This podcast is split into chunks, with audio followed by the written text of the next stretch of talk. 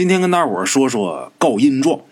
哎，一听这三个字啊，顾名思义，大伙就能想象得到，这告阴状啊，就是跟鬼神告状，也可以说是呢跟城隍告状。在以前民间呢，这种事儿流传的特别广。要是追其历史的话，甚至说可以追溯到三国时期。哎，三国大伙都看过吧？三国里边有这么四大美女，大伙比较熟悉的，像貂蝉呐、大乔、小乔啊，哎，这三位大伙比较熟悉。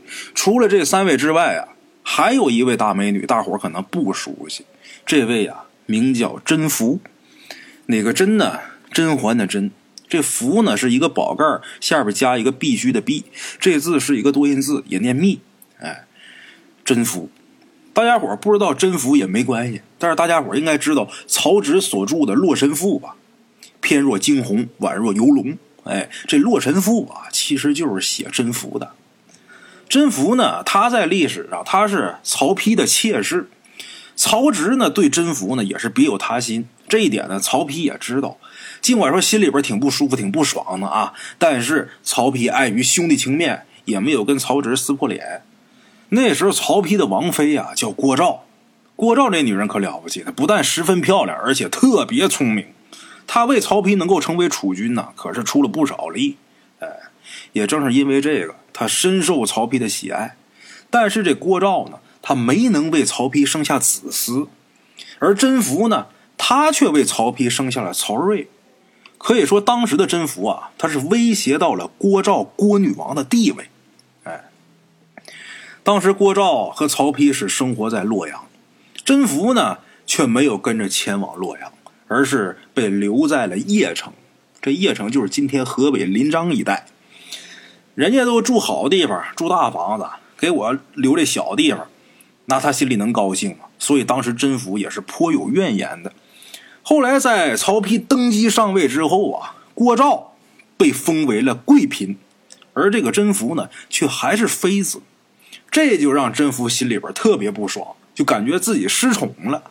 可能当时啊，也是出于心情沉闷，所以就写了那么一首《堂上行》来抒发自己的情绪。就因为这首诗，给甄宓啊引来了杀身之祸。当时这个郭照啊，就把这首诗拿给曹丕看。这首诗呢，他写的吧，倒是也没什么，就是哎呀，我自己在这地方多么多么难受，我多么多么想你。一天你走之后，把我留在这儿，我出门也难受，回来我也闹心，就这个意思。虽然说这首诗没什么问题，但是说郭照拿到这诗之后，稍微的加以言辞。他那么聪明的女人，那曹丕听他的呀。一看这个，一听郭照这一说，就以争宠的名义下了一道赐死的旨意。哎，说是争宠，其实也是欲盖弥彰，就是想杀你，没有任何理由，就要弄死你。这郭照就看这个甄宓就是个事儿，正好借这事儿就弄死你就得了。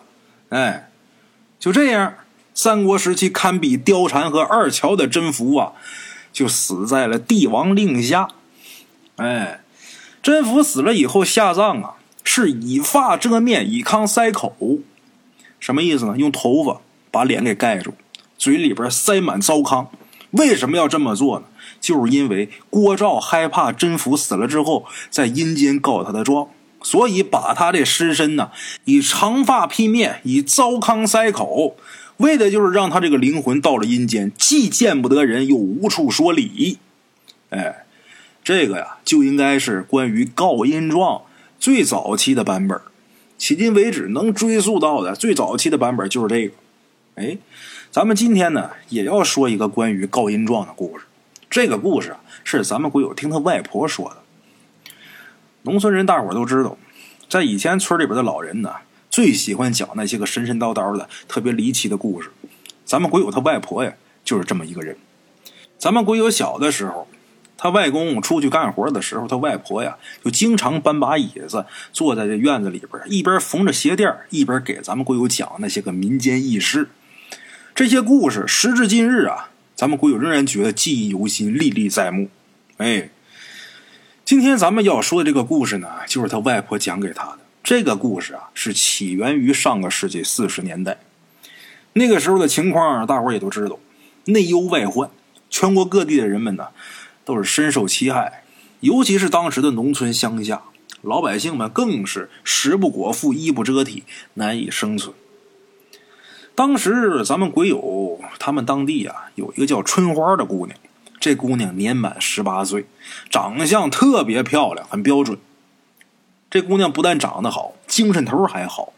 用咱们鬼友他们当地人的话来说呀，这姑娘谁要是娶家去了，那真是祖坟冒青烟，走大运了。哎，咱说呀，这样的姑娘就别说是以前了，就搁现在那也招人稀罕呢。当时这说媒的人呢，都快把春花他们家这门槛给踢破了，但是没一个能把这媒给说成的。为什么呢？因为春花呀，她当时有个相好的，这相好的呢，在国军服役，听说呢还是个长官，人俩人呢早就私定终身了。人家南方那长官说了，等退伍回来了就娶春花。本来这个事儿啊，春花家里人是同意的。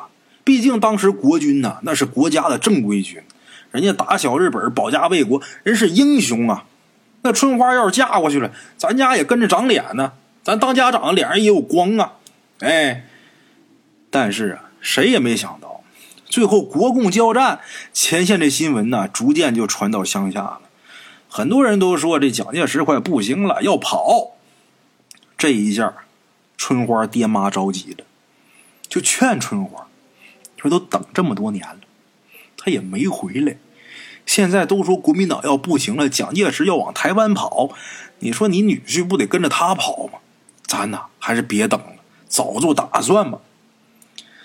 爹妈这么劝，但是春花不听。这姑娘性子烈，她就不相信她这相好的会跟着蒋介石一走了之，就死活就不同意没人来提亲。春花这爹妈也发愁。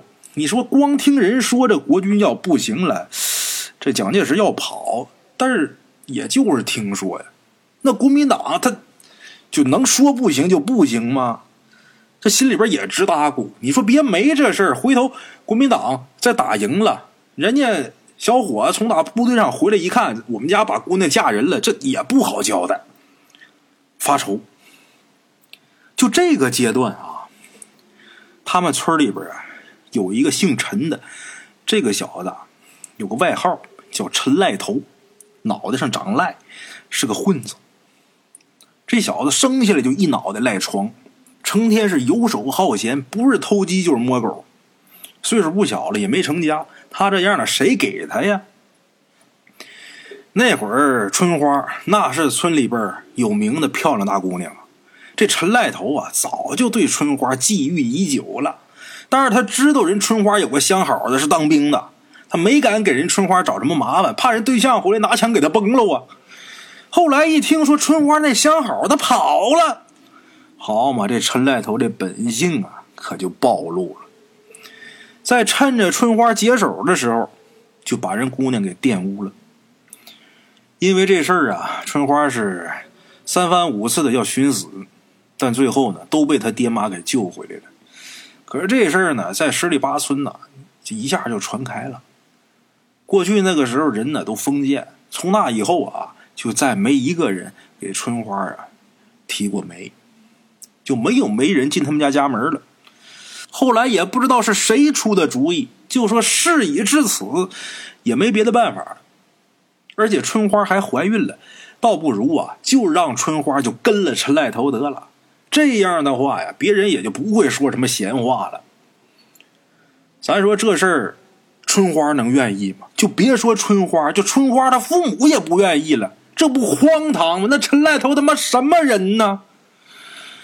话分两头，咱再说说陈赖头。陈赖头一听到这信儿啊，好像是找到了一个契机。天天往春花家跑，又是哭又是打自己嘴巴，对着二老下跪，就保证以后肯定会对春花好，而且会孝顺二老。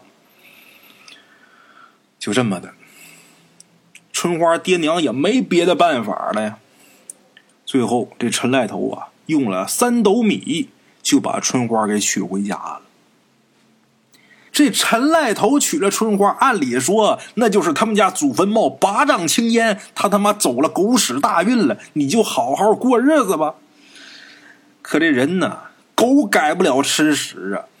结婚以后这陈赖头他那些臭毛病丝毫没改，而且他这脾气还特别大。就因为春花给他生了个闺女，在月子里边对春花那就是非打即骂，经常把春花给打得遍体鳞伤。那大伙可能说，那春花为什么不走啊？春花那时候有孩子了，就因为女儿，她一直狠不下心来一走了之，所以呢，就一直生活在陈赖头的阴影之下，经常啊被陈赖头打。那骂是好的，哎，经常动手打。一直到春花女儿两岁那年，因为一回感冒，这孩子发了高烧了。春花就哭着求着婆家人呢，让把自己女儿送去看大夫。结果这陈赖头说呀：“一个他妈赔钱货，送什么送？早死早拖上。”就这么的，春花这个年仅两岁的女儿，就因为感冒发高烧，活活病死。从打那以后，春花就受了刺激了，就得上癔症了，经常是胡言乱语。就说一些什么鬼呀、神呀之类的话啊，这人就魔怔了。尽管春花成这样，这陈赖头啊还是不放过他，甚至说好几次把春花给送到邻村的老光棍家过夜。这中间那肮脏龌龊的交易，我不说大伙也明白。春花就这么被陈赖头给折磨的，这癔症是越来越严重，经常啊一个人到附近的庙里边去祷告。一会儿跟玉皇大帝诉说，一会儿又跟王母娘娘说，一会儿啊，又好像跟阎罗王说。哎，整天告阴状这事儿啊，被陈赖头知道之后啊，对春花又是一顿打骂。打那以后呢，春花这个精神彻底崩溃了，这人就疯了，也不敢去城隍庙告状了。他虽然说人疯了，但是他也知道疼啊，开始天天对着自己家家畜自言自语。跟自己家这些鸡鸭鹅狗说：“哎，我活着对付不了陈赖头他们一家，我就不信我死了以后我还对付不了。”就这么的，在那么一次上山捡柴火的时候，春花就从这个山崖上跳下去了。他不是掉下去的，他自己跳下去的。有人看见了，春花死了。民间认为呀，人死之后，这魂魄呀会被黑白无常带到地府去，到那之后，在阎君面前。陈述你这一生啊，都做过什么好事坏事好事如果做的多了，可以在地府里边给你一个官职。等到了投胎的时候，你可以再去投胎。如果你这个坏事做的多的话，你就得下十八层地狱去受罪。根据你这一辈子都做过什么坏事，给你定你得下多少层。哎，你得遭什么罪？在见阎王爷之前呢，这鬼差押了这个亡魂经过当地城隍庙的时候。这城隍庙的城隍爷得先见一面这个鬼魂，这个时候这个鬼魂呢，在城隍爷面前有冤喊冤，有仇喊仇。哎，春花死了，陈赖头这一家人害怕春花的亡魂去当地城隍爷面前告状，所以在春花下葬之前，用针线把春花的嘴和眼睛给缝住了，这样。春花就不能在城隍爷面前告他们阴状了。咱们解言解说，春花死了没几年，农村这生活条件慢慢就提上来了。陈赖头呢，也经人介绍，他还续了弦了。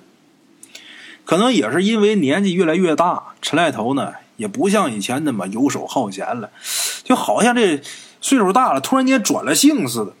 跟他续弦的这媳妇儿啊。日子过得还不错，还知道好好过日子。后来他又娶了这媳妇儿，还给这陈赖头啊生了仨孩子，这仨还都是男孩这让陈赖头这一家人那高兴的不得了啊，高兴坏了。但是谁也没想到，这仨孩子一个掉井里淹死了，一个打小就是脑瘫，还有一个呀有羊癫疯。掉井里边淹死一个，剩俩了。这俩一个倒胎，一个羊癫疯。得羊癫疯那个呀，动不动就吐沫子。哎，仨儿子，一个淹死了，俩不是正常人。就这番打击，让陈赖头他老母亲呢就得了病。老太太一病不起，没多长时间呢，这人就死了，撒手西去。西去后的陈赖头的老母亲，在还没过头七，就给这陈赖头啊托了一个梦。老太太在梦里边跟陈赖头说，她自己在黄泉路上碰见了游荡多年的春花。当时春花下葬的时候，虽然用针线把她的眼睛和嘴给缝住了，但是那时候春花啊贴身带着一张状纸，上面写的都是控诉他们老陈家人的罪名。阎王爷说他们老陈家的人呐，作恶太多，这些事儿就得报应在老陈家的后人身上。陈赖头他老母亲呢不服，就跟春花就一路打到阎王殿，那意思就是我儿子作恶多端，管我孙子什么事为什么要报应在他们身上？就因为这个事儿，这陈赖头的老娘跟春花的亡魂俩人打到阎罗殿，找阎王爷给评理。阎王爷一听，这老逼太太，你他妈这辈子干的坏事还少吗？把人姑娘给坏成这样，你还有脸来告状？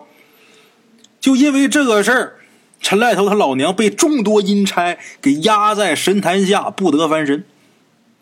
哎，后来陈赖头他后面娶这媳妇儿也跑了。陈赖头他爹在一次意外当中呢也死了。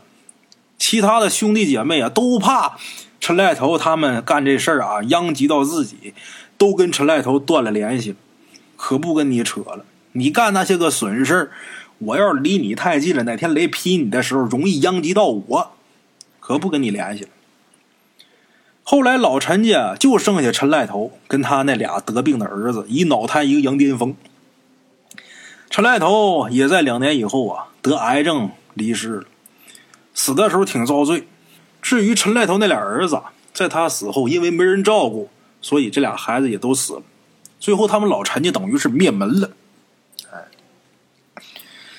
像告印状这种事儿呢，在过去封建社会比较多，因为过去司法不公的情况比较多，老百姓在面对司法不公、告状无门的时候，就会选择去告印状。过去告印状的办法有很多，但是啊，你得是呃有正事儿，这事儿得是真事儿，你是真有冤屈，这事儿才灵。你想诬告陷害，这也不行。所以说，民间呢，过去啊。对这种事儿的传说特别多，老百姓对这些事儿啊也比较敬畏。哎，民间告印状的方法呢有很多，不同地区有不同地区的做法。呃，但是最普遍的做法啊，就是写状纸，在城隍庙把这个状纸文书给它烧掉，哎就行了。多数都这样，但是不同的地方呢也有其他的一些方法。哎，好了啊，今天呢。嗯，给大伙儿简单的说这么一个小故事啊，感谢大伙儿的收听，咱们下期见。